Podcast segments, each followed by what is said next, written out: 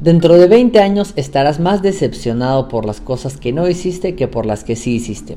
Así que suelta las cuerdas de tus velas, navega lejos del puerto seguro, atrapa los vientos favorables en tu velamen, explora, sueña y descubre.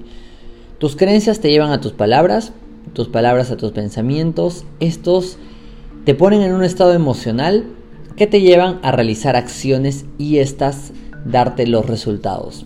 Toda causa es una acción. La acción es el puente entre lo invisible y lo visible. La acción es el puente entre las creencias, los pensamientos y las palabras, y los resultados. Comienza a caminar hacia tus sueños y a tu propio andar irá iluminándote. No existe mejor sueño que aquel que se sueña despierto, y no existe mejor sensación que ver nuestros sueños hechos realidad. La vida es corta, invierte tu tiempo en atrapar esos sueños que habitan en tu corazón.